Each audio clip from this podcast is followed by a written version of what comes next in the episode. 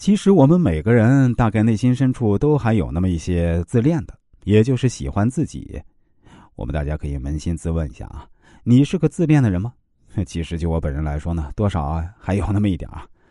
比如大家如果在节目的评论区留言说：“哎，这档节目讲的真好”，我的内心呢肯定是美滋滋的。那么朋友们，在这个世界上，你最爱的人又是谁呢？恐怕大部分人都会回答说是自己。人们都把自己当成世界的中心，自己作为衡量一切的标准，这也符合人的自我中心的本性。如果别人喜欢我们，那就比较容易赢得我们的喜欢，而不管他客观上是怎样的人。看看你身边的人，你想过你喜欢的人通常具有哪些特征吗？你喜欢他们是因为他们漂亮吗？还是因为他们聪明呢？或者是因为他们有钱吗？有社会地位吗？心理学的研究表明，我们通常喜欢的人是那些也喜欢我们的人。他不一定很漂亮，或很聪明，或者很有社会地位，仅仅是因为他很喜欢我们，我们呢也就很喜欢他们。这个规律叫做相互吸引定律。那么，我们为什么会喜欢那些喜欢我们的人呢？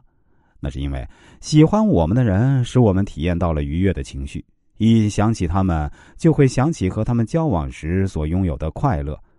使我们一看到他们，自然就有了好心情，而且啊，那些喜欢我们的人，使我们受尊重的需要得到了满足，因为他们对自己的喜欢是对自己的肯定、赏识，表明自己对他人或者对社会是有价值的。这就是为什么很多人都会说：“我宁愿选择喜欢我的人，也不要选择我喜欢的人。”这一点哈，在女性择偶方面表现的尤其明显。人都有惰性，无休止的付出却得不到回报，对于每个人来说都是件极其痛苦的事情。而和喜欢自己的人在一起，就会感到非常的轻松快乐，因为他时时刻刻都在用心的对待你，让你开心，把你放在心上，你会有一种被尊重的感觉。有些人很善于用这个心理定律赢得别人的好感。那就是为了得到别人的认可，就表现出喜欢对方的样子。比如推销员，他每天要面对许多从未谋面的人，他也许并不了解那些人，但是啊，他必须表现出对对方的喜欢，这也是为了让对方也喜欢他、接受他，他的生意才好做。